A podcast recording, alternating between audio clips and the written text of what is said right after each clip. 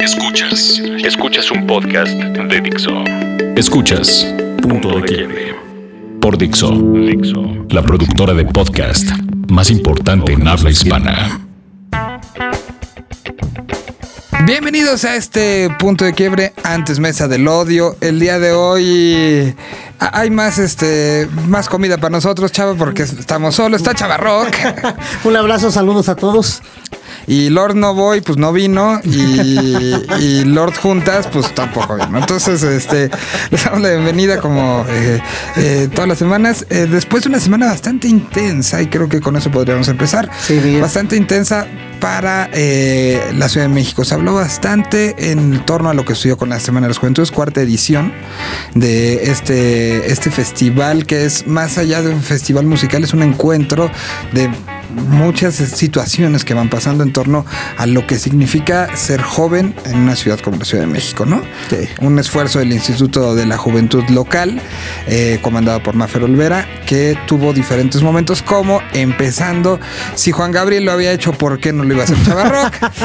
tu presentación en, en Bellas Artes. Sí, fíjate que cuando me propusieron que hacer una conferencia, de hecho desde el año pasado estaba ahí ya la propuesta, pero no, no concretamos. Y en esta fue muy directa y ya me sorprendió cuando me dijeron, te vamos a dar el trato de rockstar, la vas a hacer en Bellas Artes.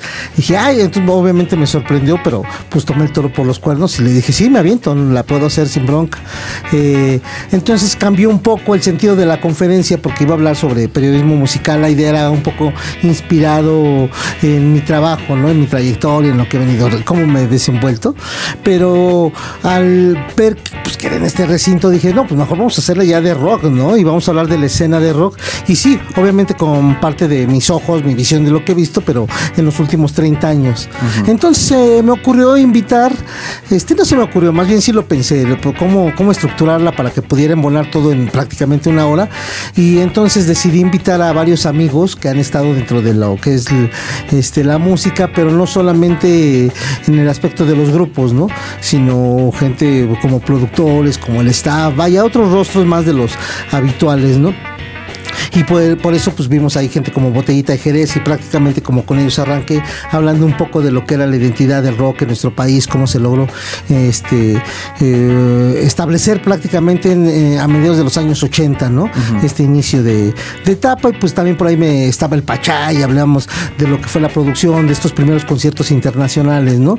Que ya ves que él estuvo trabajando para Ocesa un buen rato. Un buen rato, Entonces hizo todo esto de Madonna, de los Rolling Stones, los primeros conciertos de todos ellos. Paul McCartney. Este, sí, toda esta banda pesada y pues bueno, él fue el que hizo, fíjate, no sé si recuerdes el de Bjork en el en medio de estos cerros que parecía como más bien un. Sonofilia, mejor El conocido como polvofilia. Mira qué buena memoria. Justo ayer en la tarde hablaba de, de sonofilia. Ah, mira, pues bueno, el Pacha fue el que se encargó de eh, pues, montar todo el equipo y toda la producción de para que sonara y con las exigencias que requería Bjork. Entonces, hablar sobre eso, ¿no? Estaba, por ejemplo, el chavo este del carnal, mi carnal además, ¿no? Que es el hermano real del Pato, que trabaja como staff de, De Maldita. de Maldita y empezó con Santa Sabina y también estuvo, bueno, con Panteón Rococó, trabajó con muchas bandas. Entonces, también hablando un poco de su experiencia, ¿no? Promotores de conciertos como Hill, Wills, ahí en el Bajío, ¿no? Este, que está haciendo. Entonces, eh, se puso sabrosa la plática y creo que a la gente le gustó. Había muchos chavos, porque pues para, así eso va diseñado. Eh, el- la Semana de las Juventudes y lo que más me agradó fue pues, poder ocupar este espacio, este recinto, pues para hablar de rock, ¿no? Que es, Totalmente. que eso creo que es lo que yo más rescato ahora sí, independientemente del tema que abordamos, pues que se hable de rock, que, que ocupemos ese tipo de espacios, ¿no? Por eso me da mucho gusto cuando Fernando Aceves estas fotografías de rock la lleva a todos estos recintos culturales, ¿no? Como en el Museo de Arte Moderno, o cuando se hacen presentaciones en algunos museos, ¿no? Lo, lo que han hecho algunas, este, algunos promotores de, de pronto ocupar estos escenarios, que no solo sea el Museo de Culturas Populares, o, ¿no? sino que también ya tengamos acceso o- a, a- a recintos que pues donde van los jóvenes, ¿no? Y también hay que hablar de que pues, la música es eso, sí tiene toda esta parte de entretenimiento y, de negocio, por supuesto, pero atrás de ello y el motor real, pues es la cultura, ¿no? Y es la difusión de la música y es el arte. Entonces, creo que esto está padre. Se dio esta conferencia que estuvo eh, llena, que generó bastante ruido en las redes sociales, hasta memes generaron, una cosa maravillosa. Eh, eh, pero también hubo otros momentos y hubo uno en particular que no sé si estuviste presente o te enteraste, donde se dio una plática sobre el ska y vino este, este como comentario sobre la supuesta censura hacia el género por parte de la organización de esta semana, que bueno, para empezar, eh, abrieron una, mesa para hablar del tema. Claro. Eso ya yo no lo veo como censura, pero sí de la presencia de los grupos. Eh, particularmente fue eh, Paco Lobo el que... Pepe Lobo. Lobo, el, el que lo puso sobre la mesa en esa conferencia. Y pues generó mucha conversación en la semana. Sí. Que, no sé si tú estuviste en esa... No pude ir, fíjate, fue enseguida de la mía, pero no, no pude ir porque pues tenía también otra chamba y sí quería ir. no, me quedé firmando autógrafos. No, tenía que tener, pero sí me platicaron, por supuesto, ¿no? Este, y en, o sea, en varias cosas yo incluso creo que tienen razón. Es cierto que hay un evidente no K por parte de las autoridades capitalinas hacia ciertas actividades, pero curioso que en este festival pues no era así, ¿no? O sea, de pronto la banda estelar, eh, la que cerraba el domingo, fue el gran silencio. Pues fue el gran silencio, que no es ska, pero está súper relacionada y tiene muchas canciones ligadas al ska, ¿no? O sea, este, de hecho ellos van a son cabeza de cartel en el Skatex que se hace en noviembre en Texcoco, ¿no?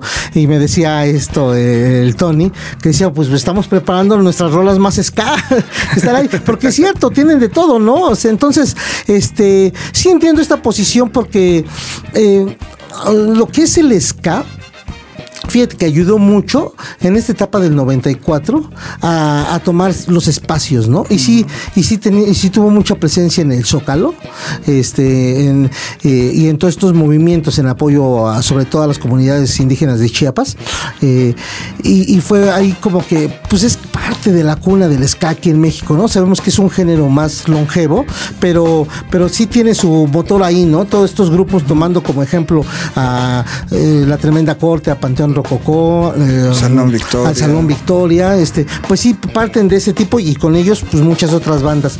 Entonces, por eso se, se puede entender un poco eso. Pero, por ejemplo, Dills, pues no se le olvide, este, él organizó hace dos años uno de los festivales más grandes que se ha hecho aquí en, el, en la Ciudad de México con una amplia convocatoria que fue el que me pregunté en Fest y con una amplia presencia del partido político del PRD, ¿no?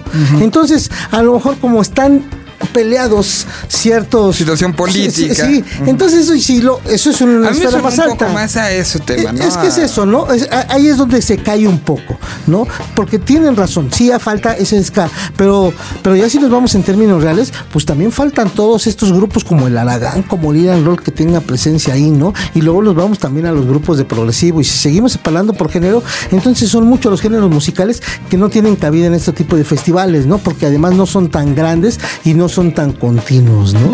Entonces, yo sí abogaría porque pues, pues, sí se hicieran también ya estos conciertos, este, sobre todo en la, plancha capitalina, de que, donde sigan invitando pues a diferentes bandas, ¿no? Me gustaría volver a ver a Café Tacuba ahí, me gustaría volver, por supuesto, a, Panteón Rococó, o sea, ahí que sin importar el género, ¿no? Sino que sea un regalo a la ciudad por parte de estos artistas, ¿no? Y ya pues me imagino también este abaratar los costos porque los conciertos en el Zócalo durante muchos años este, pues, los grupos acudían con las ganas de estar ahí. De pronto se empezaron a inflar los precios y a pagar esa cantidad de estratosféricas cuando grupos o, artistas de la talla, no sé, de Alejandra Guzmán, de Alejandro Fernández, pues ya les empezaban a pagar lo que pedían, ¿no? Y no se diga ya todos estos festivales de fin de año que se hacen con grupos grandes, ¿no? Como los Tigres del Norte y como eso, pues la nómina es alta, ¿no? Y se paga. A mí me gustaría más que no es que no le paguen a los artistas, pero que bueno, fue un pago simbólico, pero en realidad lo que estuviera importando es regalarle a la Ciudad de México y a sus habitantes un concierto así, ¿no? Que de pronto ese fuera el Sí, que es motivo este de la espacio, presentación. este espacio gigante que en algún momento se convirtió después situaciones de la Ciudad de México y situaciones alrededor hicieron que se modificara, pero, pero llegó un momento, recordemos, el, el, eh, Festival del Centro Histórico tenía uno de los momentos más importantes por ejemplo, cuando trajeron a Desorden Público, este, cuando estuvo Fermín Muguruza, que ese fue un momento Sí, duro. fuertísimo, ¿no? La presencia de Manu Chao en algún momento también llenando el, el Zócalo Capitalino. Que se puede recuperar. Creo que esto que hace la Semana de las Juventudes es un gran avance. 100 Sí, mil personas. eh, eh, que hubo la inclemencia del tiempo, la cancelación de Denver y de Fobia, la, pues, la reprogramación de ellos, que al final en Denver repercutió que tenían una fecha en Puebla, se tuvo que cancelar para hacer la, la fecha aquí en la Ciudad de México. La aparición de Telefunca en último momento también se programó y se, se avisó el mismo sábado. Y bueno, creo que fluye muy bien, la gente se divirtió. No, y este otro escenario que abrieron eh, junto El a la Plaza Santo Domingo para todas estas otras propuestas que a lo mejor no tienen toda esta convocatoria para Pero lo hicieron muy bien. No, pues además muy bien, creo que son eh, esas son las partes más padres, ¿no? O sea, ya para qué ver tanto al grupo consagrado. Digo, está bien, hay que seguirlo y apoyarlo, pero también hay que ver a, esta- a, los nueva, a la nueva gente, ¿no? Los nuevos músicos, qué es lo que están dando. Y si no son tan nuevos, sí estos grupos que valen la pena y, y- y que tengan eh, este tipo de oportunidades, ¿no? De alternar los carteles con, con, con otros artistas muy reconocidos. Yo aplaudo, por ejemplo, lo de Carla Morrison, ¿no? El esfuerzo, porque pese a la lluvia y todo lo que sucedió, ahora sí que creo que fue más la lluvia de memes y comentarios mala onda en, en las redes sociales que la misma este, lluvia natural.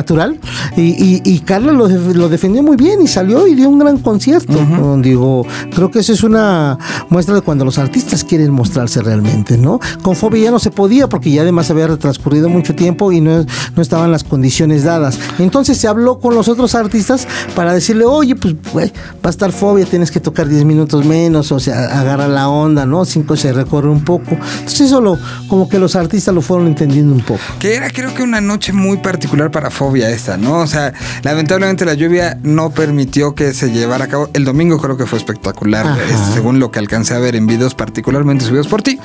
Eh, pero, eh, pero creo que sí para Fobia significaba demasiado, ¿no? Sí. El cerrar en el Zócalo, ser el estelar después de, de, pues era el día con menos bandas, pero que aún así se congregó una cantidad Sí. impresionante de gente.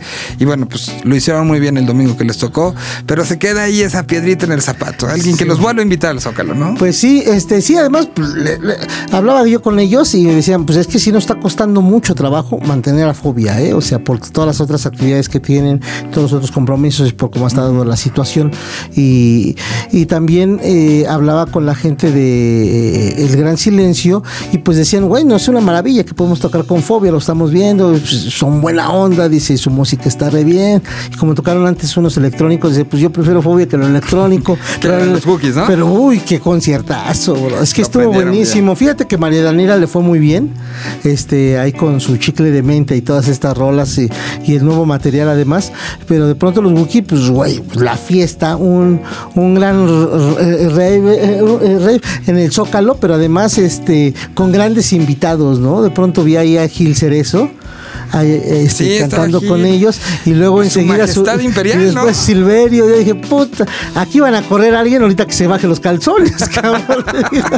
y, y no, cuando salió ya, el, eh, le dije, oye, güey, le acabas, este, a- acabas de, ¿cómo se llama? De hacer una gran actuación al no bajarte los calzones aquí, Leo. Creo que fue mucho mejor. Y dice, fíjate que sí lo pensé y decidí no hacerlo.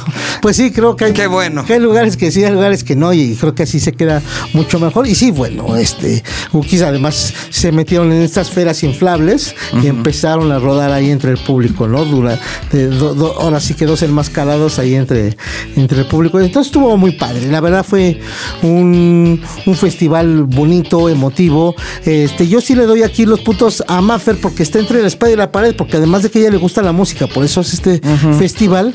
Hay que reco- recordar eh, de, de dónde viene el pasado de Claro. sonidos urbanos y todo lo, lo que hacía Maffer, ¿no? Sí. O sea, que no es un esfuerzo aislado y es una una ocurrencia de vamos a apoyar por moda. Sí, no, no, no. Es, es una vocación. Sí, sí, finalmente. Y, y, y, y, tiene un puesto importante que con donde puede hacer este tipo de cosas, pero también tiene que lidiar con toda esta parte eh, burocrática, ¿no? O sea, sentarse con toda esta gente de corbata y explicarles cómo es el rock, cómo es, cómo es la conducta de los jóvenes y que no le tengan miedo a este tipo de actividades, ¿no? Entonces, hablar con seguridad pública, hablar con autoridades, hablar con la gente de bomberos, hablar con. O sea, sí entiendo. Una chambota. Sí, sí, es una chambota. Entonces, cuando ya se unen músicos, eh, las autoridades, eh, para hacer esto, pues creo que los resultados ahí los vemos, ¿no? Una, una, un público totalmente entregado y acudiendo a estos festivales. Que ya se convirtió en una tradición y lo, lo, lo decía también para otro programa y creo que es importante retomarlo en este punto de quiebre. Al final, que no sea un proyecto sexenel, ¿no? Que no claro. sea un proyecto que cuando se vaya la administración actual de la Ciudad de México y llegue quien llegue y sabemos que estamos en ese momento efervescente donde las apuestas empiezan a saber quién va a sustituir a Miguel Mancera como, como jefe de gobierno y el equipo que traiga y lo que le ha costado también políticamente, la, el surgimiento de Morena en, el, en la Ciudad de México como primera fuerza política y la enemistad con eso, que quien llegue sea Morena, sea el PAN, sea el PRI, sea el PRD, sea el color que sea. sea claro conserven este tipo de iniciativas que son buenas para la ciudad en muchos sentidos. Por supuesto, sí, pues digo, ahí está la misma feria de la Ciudad de México, la feria de libros, ¿no? En la Ciudad de México, en el Zócalo, hay quienes las hacen con las patas, hay quienes hacen un poquito mejor las cosas, pero que permanezca, digo, eso es importante, ¿no? Que se siga, porque ese es el problema que tenemos con todos los, todo, toda esta onda burocrática, ¿no? Que de pronto eh, cada seis años haces un trámite así y, pasa, viene otra sección y tienes que hacer el trámite de otra forma Ajá. y de otra forma. Entonces también estos aspectos que son culturales, que sí pueden. De hecho, yo siento que este Festival de las Juventudes está diseñado ya así, ¿eh? Para que quien llegue lo pueda montar con algo semejante. Probablemente variaría en la selección de los grupos, en tipo de presentación, en no sé, cuestiones Pero más. que le den continuidad es una de las cosas que pedimos. Es, Pues sí. Ha costado trabajo, tenemos todos estos antecedentes de los que ya hemos hablado al respecto de lo que ha pasado en el, en el Zócalo. Particularmente el, el Festival del Centro Histórico ya no utiliza este, esta plataforma como se utilizaba antes, Sí, ¿no? no. Y, y que este que ya lo logró, que ya consolidó, que ya hay gente esperando el momento en el que salga el cartel, que este año se les fue un poquito antes por alguien que en el metro dijo, pues lo pego hoy, ¿no? Este, eh, o sea, pero a este tipo de cosas, si no fuera algo que realmente importa a la ciudad eh, y que importa a, la- a lo que significa como país culturalmente, Ajá. pues no hubiera, no se hubiera, no le hubiera importado a nadie que hubieran puesto el póster, ¿no? Claro. Es, una gran- es un trabajo del equipo de Mafer que, que de aquí mandamos un, un saludo, un abrazo y esperemos que, en serio, que sea el color que sea, Claro. no es una situación de color, es una situación de darle salida a algo que realmente está pasando. Los eh, tenores de que haya más ska, menos ska, más metal, menos metal, más eh, jazz, menos jazz, más progresivo, menos progresivo, esto se podría ir ajustando y creo que son válidos todos estos argumentos al respecto, pero que existe el festival. Eso es algo que creo que tenemos que decir. Sí, Nos alargamos ya demasiado en esto, pero vamos a algo de música. Venga. ¿Qué quieres que pongamos de todas las este, los juventud que te de la, De la semana? Lo, lo que vimos, este, ay, pues me gustaron muchas cosas. Pues el gran silencio. De vamos a ponernos chuntaros. ¿Cuál del gran silencio? ¿Algo Este, clásico o algo de eh, lo más reciente? Que también ya, ya nos deben una ahí, ¿no? Sí, sí, fíjate, bueno, ya, ya hablando, ya algo clásico. Van a tocar ellos en, el, en la Carpa Astros, van a presentar los dos primeros discos. Tocados Ah, sí. íntegros, tal cual. El- o sea, sin cambios, así con las guitarras acústicas. Las que van, Poder eh, y, el Libres y Locos. sí. ¿Cuándo? Sí, Quiero ir ya. Ay, no me acuerdo, es en septiembre. Este, no me acuerdo qué día, pero este se presentan ellos ahí, es su, su próxima septiembre o octubre, no recuerdo ahorita, pero es Carpastros y la idea es eso, estar presentando porque Los dos en un mismo día. Sí, y así, de hecho, es, es el mismo día, este, tocarlos íntegros, me dijo, tal cual como los grabamos en el disco, así los vamos a tocar. Y aprovechan porque son los 25 años, obviamente ya que están celebrando, de hecho decían, pues estamos viendo nosotros ya como esta tocada del Zócalo, pues que Como eso ya sea. parte de. Sí. Oye, pues entonces vamos. Discos importantes esos dos. Me emocionó, ¿eh? Me como no, sí, emocionó. lo que estoy viendo, bro. Eh, pues pongamos, si te parece, eh, pues pongamos el... Déjenme si estoy llorando que justamente es la que cierra el Chuntaros Radio Poder del 2001. Aquí está la versión Chuntaro Style de esta canción original de Los Ángeles Negros. Venga.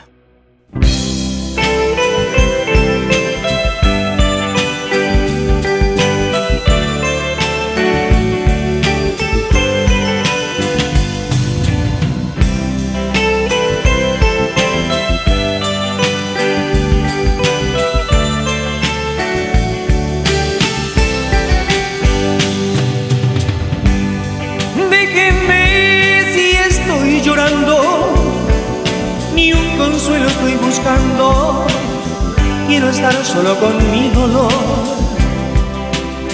Si me ven que a solas voy llorando, es que estoy de pronto recordando a un amor que no consigo olvidar. Déjame si estoy llorando, es que sigo procurando en cada lágrima darme paz, pues el llanto le hace bien al alma, si ha sufrido perdiendo la calma, y yo quiero olvidar que tu amor ya se fue. Si me ven que estoy llorando, es que a solas voy sacando la nostalgia que ahora vive en mí no me pidan ni una explicación si es que no de hallar en mi corazón la felicidad que ya perdí y anegado en este mar de llanto sentiré que no te quise tanto y quizás me olvidaré de ti.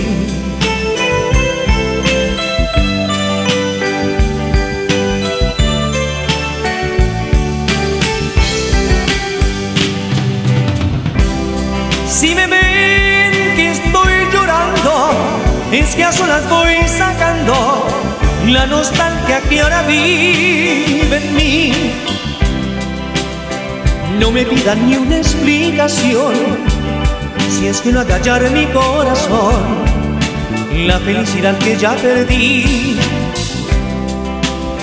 Y anegado en este mar de llanto, sentiré que no te quise tanto y quizás me olvidaré de ti.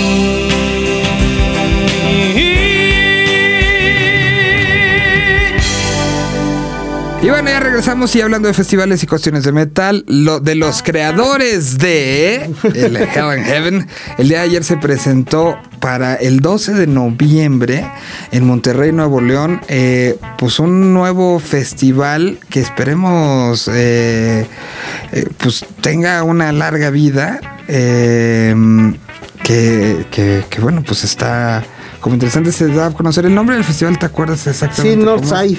Northside, ¿verdad? Sí, el Northside. Eh, que tiene pues mucho del cartel, eh, a lo mejor que tuvo el Hell and Heaven, ¿no? Repite eh, Animal, está POD, Sepultura. está Sepultura, Carcas. ajá, El Lamb, Lamb of God. Love of God, Suicidal Tendencies, eh, está como headliner Kiss, lo cual siempre yo lo voy a aplaudir y agradecer. Y está Twisted Sister que ¿Cómo? ¿Cómo? No, te- que ya. No, si te hiciste ya. O sea, ya que era la estamos cayendo vez. en viejas prácticas como, no quiero decir nombres, pero hubo varias bandas aquí en México que nos hicieron giras y giras y giras de ya me voy, ya me voy, ya me voy. O el mismo Chente, ¿no? Es que poderoso caballero.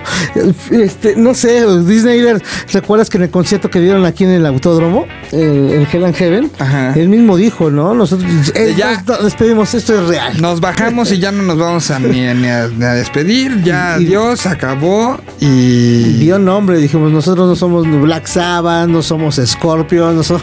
Se empezó a decir el número Guns N' Roses, dice, nosotros sí ya nos vamos para siempre. Esto se para. Y pues mira, este, 24 horas después, Está maligno de Monterrey también. Ay. Este, pues se anuncia esto que esperemos que le vaya a ser en el Parque Fundidora, ya al lugar donde se acaba de llevar a cabo la semana pasada eh, el festival, el Hello Fest. ¿Fuiste? no, no pude ir a ese, sí. Eh, y que bueno, está el Pal Norte y está el Machaca. Pues y- para este, fíjate, para este cono se unen tres empresas, obviamente que es Talent, la promotora del festival, pero lo hacen en colaboración con los S, con la Podaca, ¿no? Para poderlo realizar en, eh, en este inmueble que es en, la, en el Parque Fundidora.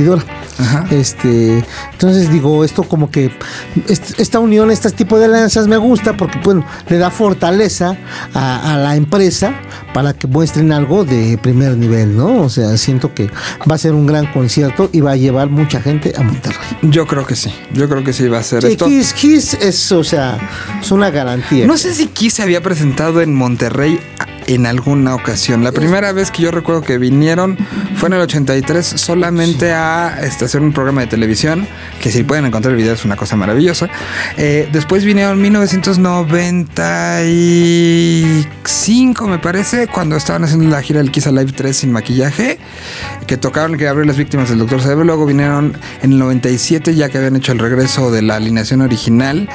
Eh, y de ahí, este, eso fue Palacio de los Deportes.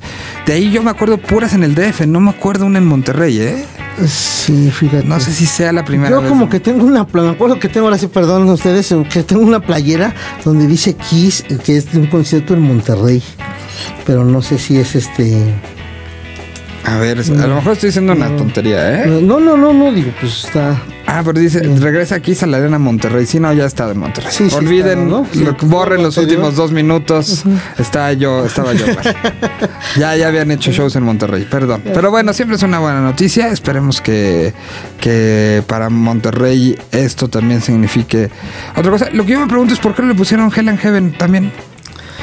Pues Pues yo creo que por el registro, ¿no? Me imagino que este están están este registrando esta área norte, ¿no? Para para hacerlo ahí y si no moverlo después de otra vez de sede a otro otro foro ahí mismo en Monterrey, ¿no? Yo creo que ese es este un, un poco, ¿no? O la otra pues para que Apodaca también tenga presencia. Este, en esta nueva empresa, ¿no? O en esta nueva alianza. Pues podría ser. Yo, Podría yo ser lo, es lo que veo más, más viable. ¿no? Apodaca son los creadores de El Pal Norte. Ajá, son los que hacen el Pal Norte y que ahora lo hacen mucho en colaboración con Jordi de, De- gente de, de- de Ocesa. Para, por eso el, cartel es tan parecido tanto de él. No parecido, sino que varios artistas que vienen al, al Vive Latino pues, se aprovecha y también se van a... Se van a hacer. Que además este año ya se Norte. hicieron una semana fue el Pal Norte y la semana siguiente Ah, Vive Latino. sí, está, está bien eso, ¿no? Te digo, creo que este México da para eso, ¿no? Ya que no, no pueden venir los grupos aquí y después irse a El Salvador y después a Costa Rica, pues sí, que sea que menos aquí en el país, donde se encuentren dos o tres plazas, porque sí lo da, ¿eh? Sí, sí. sí, sí lo da, digo, lo hemos visto, sí. Pero bueno, pues ahí está ese nuevo, este, ese nuevo proyecto. Todavía tenemos tiempo, ya se nos acabó para poner otra canción. Parece que todavía. Sí, entonces ponemos una canción que ponemos algo de Kiss, ¿no? Pues sí, ahora pues es tu turno, brother. Rock and Roll Night, aquí está Kiss. Uh, yeah.